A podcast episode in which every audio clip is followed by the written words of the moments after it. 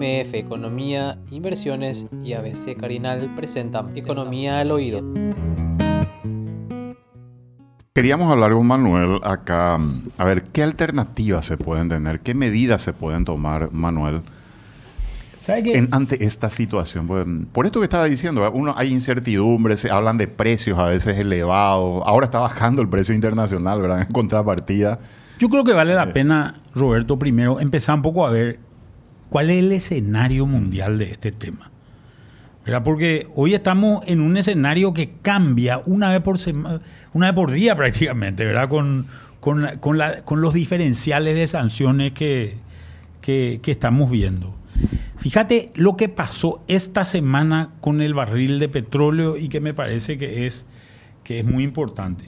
Esta semana el barril de petróleo pega un pico, ¿verdad? Cuando Estados Unidos anuncia que va a prohibir el ingreso, y ojo, ¿el ingreso de qué va a prohibir? De combustibles fósiles, llámese... Carbón.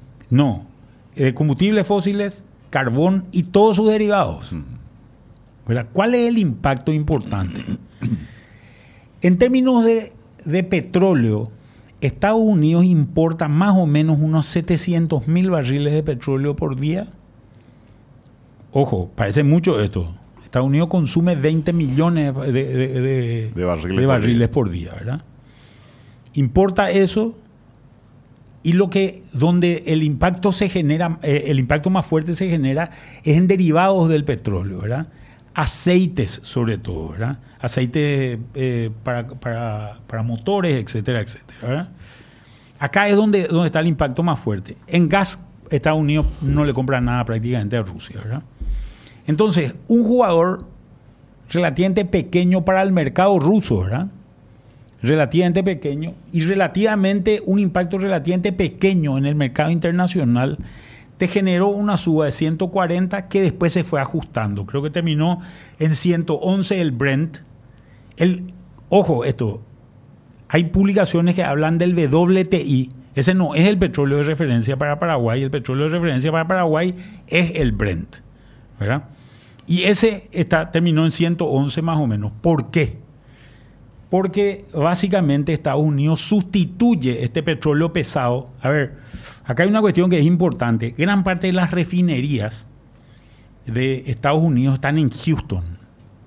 En, sobre, hoy Houston básicamente ya está sobre, sobre el Golfo de México. En el Golfo de México pues, hicieron, uno, eh, hicieron unos dragados gigantescos que hacen que los barcos puedan llegar hasta la ciudad. Ahí están gran parte de las refinerías. Esas refinerías son refinerías que están muy condicionadas para petróleo pesado, que es el petróleo típico del Caribe eh, eh, y fundamentalmente de Venezuela, ¿verdad? Son, están, están hechas estas refinerías mirando mucho a lo que es, a lo que es Venezuela.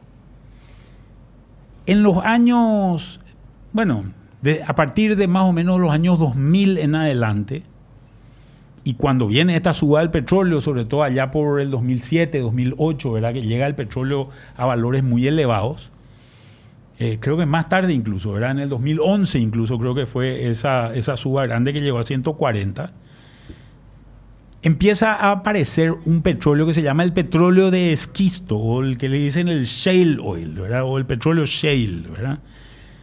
El petróleo shale es básicamente, son piedras y arenas bituminosas. O sea, tienen betún. Que se hace con un sistema muy interesante. Si la gente que, tiene acceso a YouTube puede entrar a mirar. Esto se llama eh, horizontal drilling, es decir, perforación horizontal. Uno, cuando piensa en un pozo de petróleo, dice, bueno, acá hay un caño que se clava eh, derecho, ¿verdad? Derechito verticalmente y se va hasta el fondo hasta que encuentra una bolsa de petróleo y, empieza a extraer ese petróleo, ¿verdad? Con, un, con algún sistema aire comprimido, etcétera, etcétera. Eso es cómo se, cómo se saca el petróleo normalmente. Pero el petróleo de esquisto, que son unas arenas eh, bituminosas, lo que hace es se mete, un, se mete eh, verticalmente un, un, una, un eh, ¿cómo se llama? Una, una draga, un, perforador con un sensor en la punta. Cuando encuentra las arenas bituminosas, que son capas normalmente en la, eh, geológicas en el suelo, empieza a irse horizontalmente.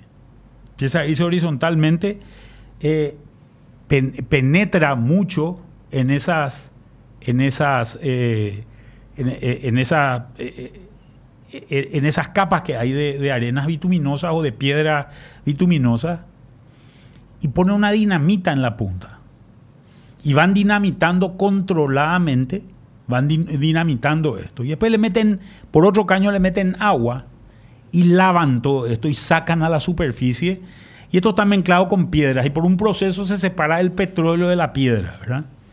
Ese es el petróleo shale. Pero ese petróleo shale que se produce fundamentalmente en el norte de Estados Unidos, en la zona de Dakota. Hay una, una cuenca que se llama la cuenca de Bakken, en esa zona, eh, digamos, entre el Océano Pacífico y los grandes lagos americanos, en la frontera entre Canadá y Estados Unidos. Ese es un petróleo liviano. El petróleo, el petróleo tiene básicamente dos características que son importantes. Tiene un montón de características, pero dos son normalmente las más importantes. El petróleo puede ser pesado o liviano. Dijiste que el caribeño es pesado, ¿verdad? Es pesado.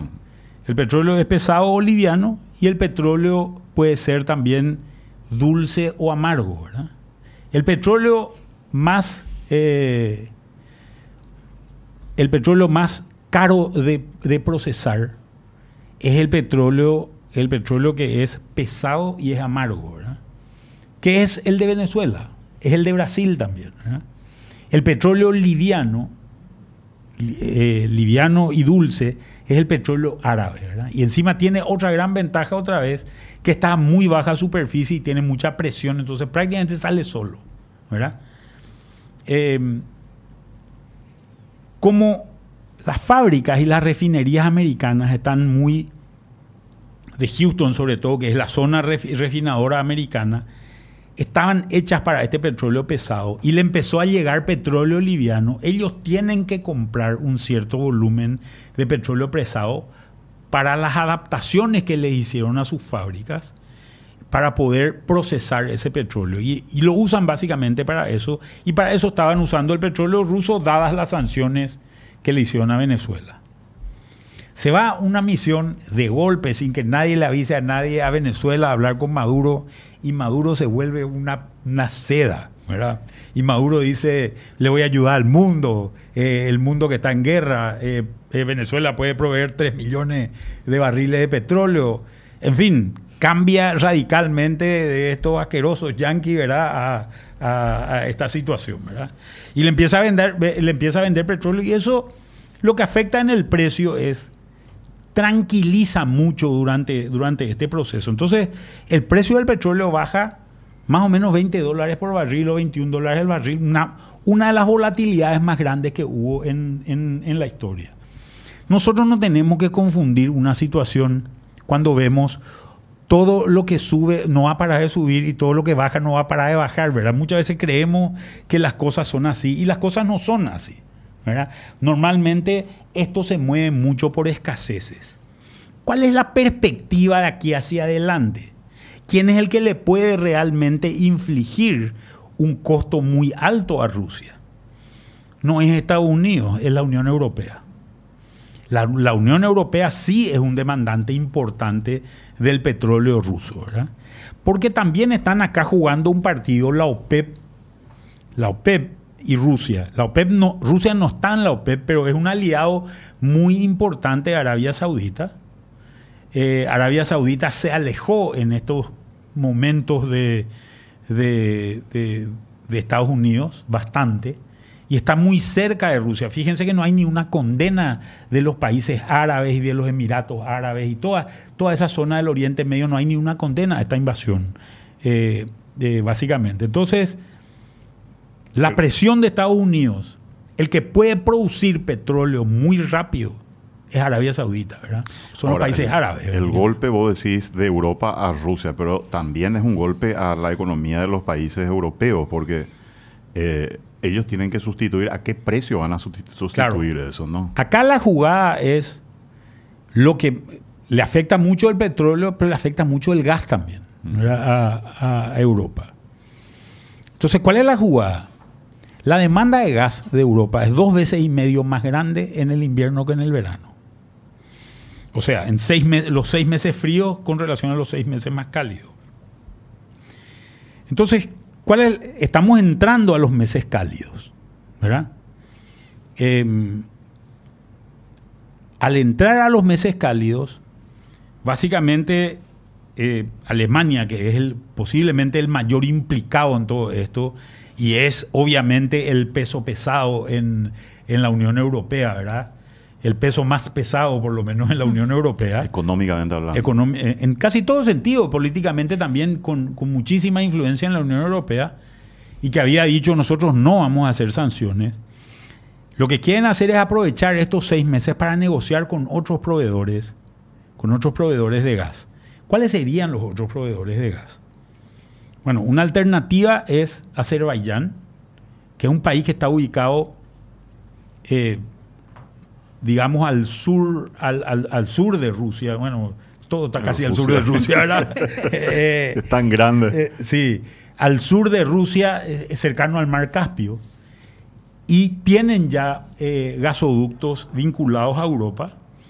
Entonces la idea sería sustituir ese gas ruso por un gas eh, de Azerbaiyán. Eso le permitiría, se estima que le permitiría entre una reducción de compras de entre un tercio y 50% a, a Europa, ¿verdad? Si se hacen ese tipo de acuerdos. La idea es aprovechar este momento de baja demanda para hacer esos cambios de momento, los europeos que son tan, eh, digamos, siempre están tan preocupados por los temas ambientales, decidieron prender todas sus, plantas de carbón, que son las más poluyentes. Creo que si nosotros echamos todos los bosques eh, eh, de Paraguay, generamos la polución que una de estas fábricas genera en un día más o menos. O sea, realmente no hay punto de eh, comparación. Realmente no están dispuestos a ningún tipo de sacrificio en términos, de, en términos poblacionales esta gente para, para, para, ir para ir a favor del discurso que siempre tienen, ¿verdad? Que es de, no poluir más, ¿verdad? Pero esa es una situación que se va a ir dando. Entonces posiblemente tengamos, si esta guerra se alarga, ¿verdad? Y la pregunta acá es cómo va a terminar esta guerra, ¿verdad? ¿Cómo va a terminar? Yo me puse a pensar varias alternativas. ¿Se va a rendir Putin? Y, es la opción más difícil para los analistas. ¿eh? No, y si me preguntas, yo te digo que no, ¿verdad? ¿Va a ocupar Kiev Putin? Y posiblemente sí, ¿verdad? ¿Va a poner un gobierno títere? Y posiblemente sí. ¿Va a cesar la guerrilla en, Ucrania? Y yo creo que no. El, el, ejército ruso no tiene, los americanos que tienen mucha, mucha capacidad de hacer este tipo de cosas, dice que para que vos tengas un, un, ejército de ocupación necesitas 25 soldados por cada mil habitantes. Los rusos tienen 4 soldados por cada mil habitantes, porque está una población grande, no tienen capacidad de, de ocupar el territorio como lo hizo, por ejemplo, Estados Unidos en Irak durante mucho tiempo, Estados Unidos en Afganistán durante mucho tiempo, que sí tenía esas capacidades. La capacidad económica también. Claro, y después tenés que tener la capacidad porque tenés que reconstruir cosas para ganarte el, cariño, digamos, de la población. Tenés que reconstruir las escuelas, los hospitales, etcétera, etcétera, que se destruyeron durante la guerra y esto no tiene capacidad de hacerlo hoy Rusia y mucho menos en esta situación de aislamiento. Entonces, en función de esto, posiblemente lo que veamos sean incrementos que se vayan, que se vayan dando en el precio eh, del, combustible y por un periodo relativamente, eh, relativamente importante de tiempo. Si a mí me decís, una guerra siempre sabes cuándo comienza, nunca sabes cuándo termina. Em, si no, pregúntenle a Kennedy en Vietnam.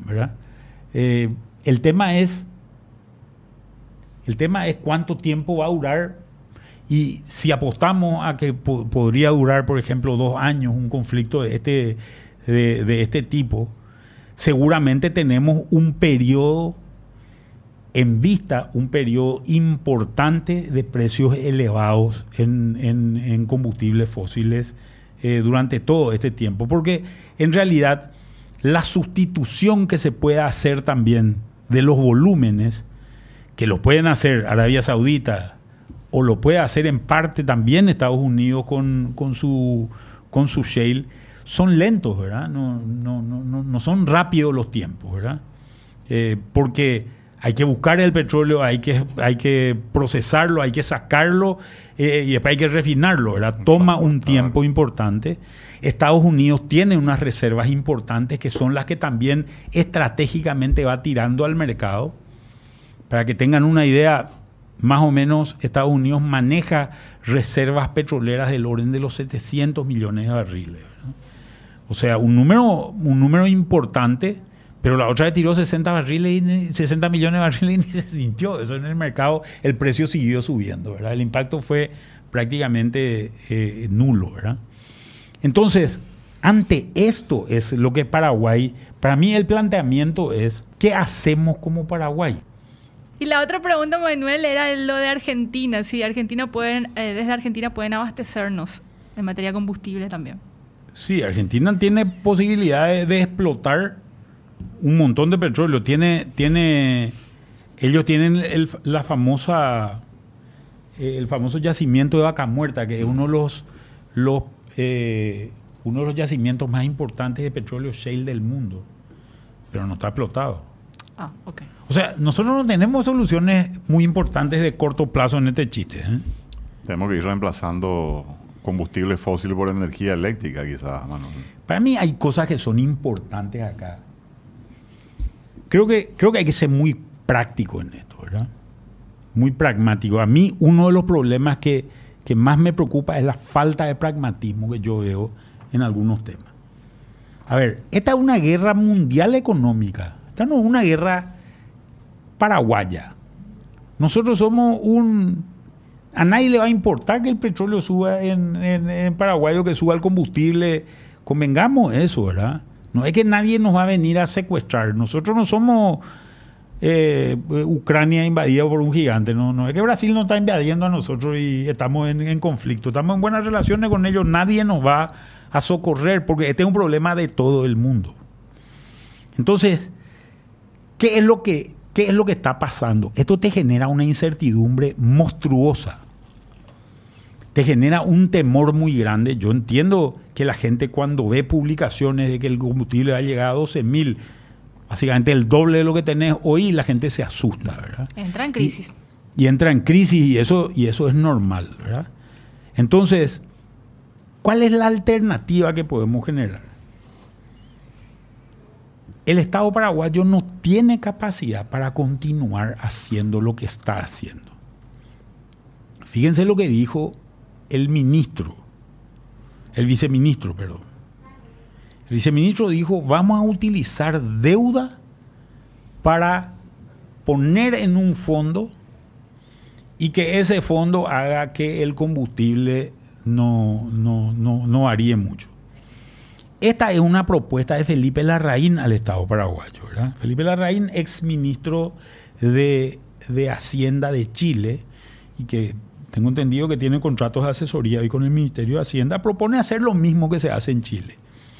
Lo que pasa es que en Chile se hace esto hace mucho tiempo. Y se hace con fondos también, o se cargó esto con fondos que vienen del cobre. Paraguay no tiene el cobre, entonces cargamos con otra cosa. ¿Y con qué cargamos? Con deuda, ¿verdad? Mil millones, eh, cien millones de guaraníes para deuda. De dólares. de dólares para deuda. Fíjense que si nosotros continuamos con este impacto, el impacto puede ser de 25 millones de dólares por mes. O sea, para cuatro meses podemos tener con ese, con ese fondo, ¿verdad? Vos tenés una perspectiva de mediano plazo que es una perspectiva donde, eh, donde básicamente en ese mediano plazo se espera que suba el, el precio, ¿verdad? Y tenés para aguantar cuatro meses. Ponele, vamos a tirar al doble, ponerle ocho meses, ¿verdad? Cuando vos tenés fluctuaciones normales, un fondo como este se carga y se descarga, se carga y se descarga, ¿verdad? Se carga cuando, cuando el, precio baja, entonces se empieza a recuperar lo que se pone y cuando... Pero nosotros actuamos tarde, ¿verdad? Estamos, estamos llegando tarde a este tema, ¿verdad? Entonces, este es un problema, es un problema donde hay una solución que posiblemente sea una solución de corto plazo, no sea una solución de largo plazo, ¿verdad? Entonces, ¿qué es lo que tenés que garantizar? A mí alguien alguna vez me dijo, para, para calcular los efectos de algo, trata de llevar las cosas al extremo y ve qué ocurre cuando las cosas están en el extremo. Entonces, ¿qué pasaría? Vamos a hacer ese ejercicio mental, digamos. ¿Qué pasaría si el, si el gasoil llegase a 100 mil guaraníes? Nadie se movería, ¿verdad? Andaríamos todos en bici. Bicicleta, vamos a estar todos flaquitos. sí. Vamos a estar todos en bici, excepto lo que tenemos eh, algunos tipos de dolores que vamos a andar caminando, ¿verdad? Y eso no, eh, esa sociedad no es una sociedad que pueda subsistir, ¿verdad? Ante eh, modernamente vamos a tener caídas muy fuertes del Producto Interno Bruto, de los niveles de actividad, etcétera, etcétera. Es bueno de que alguien ande en bici, es bueno de que mucha gente ande en bici, pero si todos andamos en bici, en realidad el nivel de transacciones va a bajar porque vos no podés mover la soja en bici. Y, ¿verdad? y mucha gente se va a quedar sin empleo también. Claro, no podemos, no, no podés mover no podemos mover volúmenes grandes en bici, ¿verdad? Entonces no podemos subirnos a la carreta y empezar a mover eh, y que se repongan los supermercados, etcétera, etcétera. La verdad que sería un caos, ¿verdad? Entonces creo yo que el Estado tiene que apuntarle a ciertas cosas. Y doy un ejemplo de lo que, de lo que yo pensaría en hacer. Por ejemplo, yo voy a garantizar el transporte público de pasajeros voy a garantizar que eso no va a subir de precio. Fíjate que el subsidio del combustible, si el subsidio del combustible es 25 millones de dólares, el subsidio del transporte público es 2 millones. O sea, como eficiencia, en términos de finanzas públicas, es mucho mejor subsidiar el transporte público que subsidiar el combustible. Ahora, cuando subsidiar el combustible le ayudas a más gente, digamos. ¿verdad?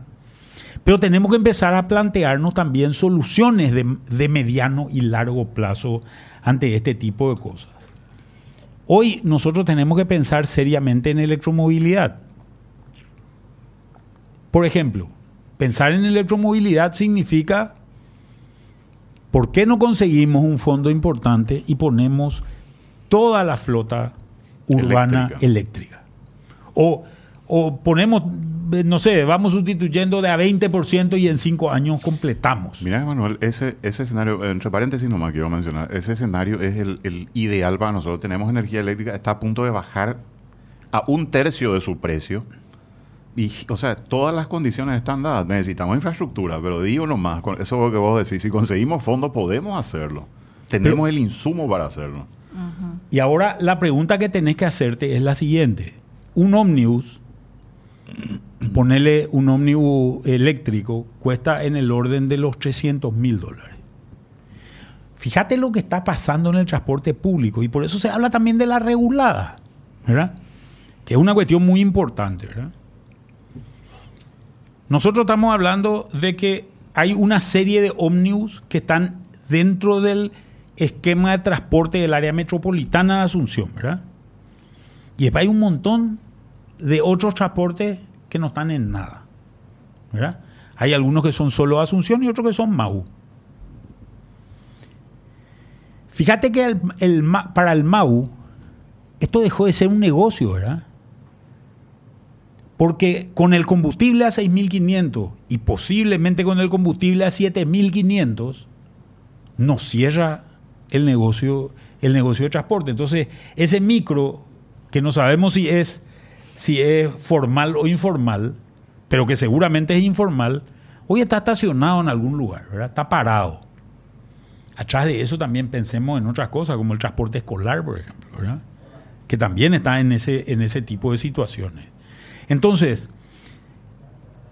la verdad que al pasajero que está esperando en la parada le importa un pito si, él, si es formal, informal, si es... Si, él lo que ve es que la línea X que antes venía uno cada 15 minutos, hoy viene uno cada 3 horas. ¿Verdad? O no viene directamente, o tiene que tomar otro, otro micro y tiene que tomar dos micros para poder llegar. A medida que suba el combustible, se va a achicar la cantidad de empresas que van a trabajar. Se va a achicar la cantidad de empresas que van a trabajar y el problema del transporte público va a ser más grave. No va a ser, y no es una cuestión de que de, los transportistas malos, porque la otra le escuchaba a una periodista muy inteligente, pero me pareció que decía una burrada gigantesca. donde decía, no, porque estos periodistas que están, eh, estos, estos transportistas que están ligados al poder político, hoy hay una cuestión real. El transportista hoy que está recibiendo el subsidio es el único que puede operar, ¿verdad? El que no recibe el subsidio no está pudiendo operar y eso eran los MAU que completaban el parque, ¿verdad? Hoy el parque se está achicando. Muchas de estas empresas que son formales se están fundiendo. Porque muchas empresas eran también MAU, ¿verdad? ¿Por qué eran MAU? Porque eran empresas que decían, yo tengo una flota de 10 ómnibus o de 40 ómnibus y no sacaban ni uno a la calle, ¿verdad? Ahora con el billetaje con electrónico, el billetaje electrónico te das cuenta que está saliendo y te das cuenta de que, de que no está facturando lo que decía que facturaba y se están fundiendo. Se están fundiendo. Entonces el parque se está achicando. lo mismo ocurre con el transporte de media y larga distancia. Exactamente lo mismo está ocurriendo. Entonces, ¿qué es lo que va a pasar? Vamos a tener problemas serios de movilidad si es que continuamos en esta en esta indeterminación del Estado, donde lo único que está haciendo es este fondo de combustible que tiene corto aliento en un conflicto que posiblemente va a ser de largo plazo. ¿verdad? Creo que tenemos que garantizar ciertas cosas. Yo para tener idea nomás, Manuel, eh, si estamos hablando de un parque, ¿cuánto? ¿1.400 colectivos? Mil, ponele. Mil. No a mil. Y mil por 300 mil entonces. 300 millones de dólares aproximadamente para renovar totalmente la flota y tener ómnibus eh, movidos a electricidad. O sea, digo nomás para tener una perspectiva. perspectiva de cuánto debería invertir si lo hace el Estado y financiarlo a largo plazo, no sé, no sé cuál sería el, sistema de retorno, ¿verdad? Pero, o con algún incentivo, qué sé yo. Pero no, e, es un monto manejable, es lo que quiero decir. Lo que digo, eh, para el beneficio. Esa es la plata, ese es el ahorro que Itaipú se va a generar este año. 300 millones de dólares es lo que le va a tocar a Paraguay del ahorro de Itaipú si la energía baja. ¿Verdad? Sí, sí. 300 millones de dólares. Se podrían usar los 300 millones de dólares a cambiar toda la flota. Y no estoy hablando de toda la flota de Asunción, toda la flota de Encarnación, toda la flota de Ciudad del Este. ¿verdad? O un 80, 90% de la flota y decir, vengan acá las empresas y operen. Operen, cobrar un, monto determinado y no te doy subsidio. Porque hay una cosa que es muy interesante. El ómnibus eléctrico no necesita subsidio.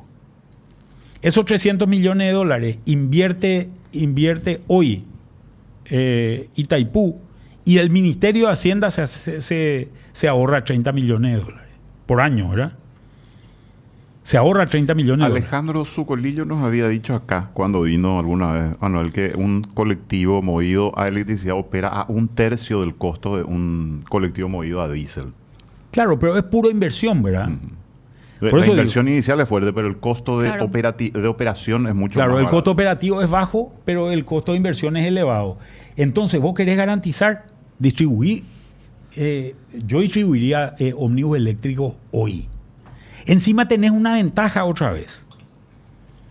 El, costo del impacto, atendé lo que te digo, el costo del impacto de, del, combustible es tan bajo o, de la electricidad tan bajo en el, en el, en el costo operativo del, del, del ómnibus eléctrico porque encima, este ómnibus eléctrico carga de noche. Y fíjate lo que va a pasar. Los, los ómnibus van a ser del Estado, o van a ser, ponele de Itaipú, ¿verdad?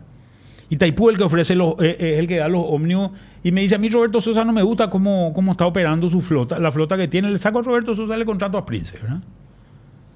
Para que, para que vaya operando y vaya haciendo los redondos que, que tiene que hacer y no necesitas generar subsidios, pero estás garantizando el transporte público. Por lo menos algo de certidumbre le estás dando a la población en un momento donde todo te pinta una incertidumbre en el ámbito económico. Tenemos, muchos mensajes. Los buses puede, los buses puede ser de la ANDE también y financia la compra de los buses con la renta eléctrica que tendrá por la baja del precio de la energía de Itaipú y manteniendo el pliego de tarifas 21 de la ANDE. Y simplemente contrata un operador y si no se cumple se rescinde con ese operador. Más mensajes. Buen día, señores. ¿Por qué esperar el futuro? Esto debe hacerse ya. Todo comienzo es difícil, pero de algo se debe empezar, dice Gustavo de Ciudad del Este. Otro mensaje. En vez de dar 2 millones de dólares mensuales como subsidio que se compre 20 unidades mensuales eh, de colectivos eléctricos y le da a los transportistas, dice también este mensaje. Otro un tanto largo. Itaipú y puede subvencionar la suba del combustible hasta que pase la inestabilidad del precio del petróleo. Otro mensaje, es imposible solucionar 40 años de gobernar y administrar el país como un gallinero con los gallos del partido, dice Colorado. Y muchísimos mensajes. Manuel, por ejemplo, pregunta, eh, ¿qué opina Manuel Ferreira del alcohol como sustituto de los derivados del petróleo? Luis Codas, Riera. Y ya hay, ya hay alcohol como sustituto de los derivados del petróleo. El alcohol está caro también, ¿no? Porque se hace de maíz actualmente. Claro, y lo que pasa es que se hace gran parte del alcohol paraguayo se hace de maíz. Gran parte de nuestra caña dulce es una caña, eh, es una caña dulce que se usa más bien para azúcar, ¿verdad? Em, yo, ni, ni, Brasil tiene un parque, eh, tuvo la capacidad de sustituir con su plan alcoholero que es gigante todo eso. Así que, y además hoy no es buena, buena Alternativa. No, no es buena alternativa sustituir alimento por, combustible, ¿verdad? No, no, no es algo que, tampoco, porque, porque lo que te hace te encarece el precio de los, de los, de los alimentos, ¿verdad? Entonces, creo que si bien es un tema que, que debe seguir, ¿verdad? Me parece que, que lo que se puede hacer es mucho más importante en otras áreas. Hay soluciones a corto plazo, comprar a Argentina o Brasil es igual menos flete y bajar impuestos. También dicen que Itaipú tiene colectivos eléctricos. Eh, dos hay operando. Sobre esa flota que hablábamos de más o menos mil, hay dos. No, que haya mucho. Tenemos que cortar por lo sano, usar nuestra energía eléctrica de una vez, ya que podemos usar barato, dice también este mensaje. Yo creo que nosotros tenemos que pensar seriamente en una sustitución de nuestra matriz energética, ¿verdad? Y creo que tenemos que, mirar seriamente que el mundo está convergiendo hacia eso y nosotros no nos podemos quedar fuera de esto. Y no es algo que tenga que hacer el Estado. El Estado tiene que poner las condiciones para que esto ocurra nada más, ¿verdad? Eh, por ejemplo, eh, te decía el tema ya no me acuerdo más si decía al aire o decía en, el, corte. Pero estaba hablando de, del combustible hidrógeno. Por Dijiste en el corte, Manuel. En el corte, ah, bueno. El combustible hidrógeno es básicamente vos haces un proceso con electricidad en el agua, ¿verdad? Y separás la molécula de hidrógeno de la molécula de oxígeno, H2O por el agua, ¿verdad? Eh, separás una de otra y este hidrógeno lo usas en un motor que básicamente mueve un motor eléctrico. Lo bueno de los combustibles, del combustible de hidrógeno es que puede mover grandes motores, ¿verdad? A diferencia de los combustibles eléctricos, perdón, de los motores eléctricos que pueden mover motores más, más bien pequeños, Entonces, seguramente lo que vamos a ver es que todos los camiones, los barcos y los aviones en el futuro posiblemente funcionen con hidrógeno, ¿verdad? Y los autos más chicos eh, funcionen con, con, motores eléctricos. ¿verdad? Paraguay tiene la posibilidad, hoy hay empresas incluso interesadas. Eh, creo que el Parque Tecnológico de Itaipú está haciendo ya eh, algo con relación a esto. Y necesitan, por ejemplo, una subestática que le tengan que poner a las empresas que van a hacer esto ahí en la zona en la zona de la represa que tiene que hacer Ande, ¿verdad? Este tipo de inversiones no tenemos que más perder el tiempo para hacer. ¿verdad?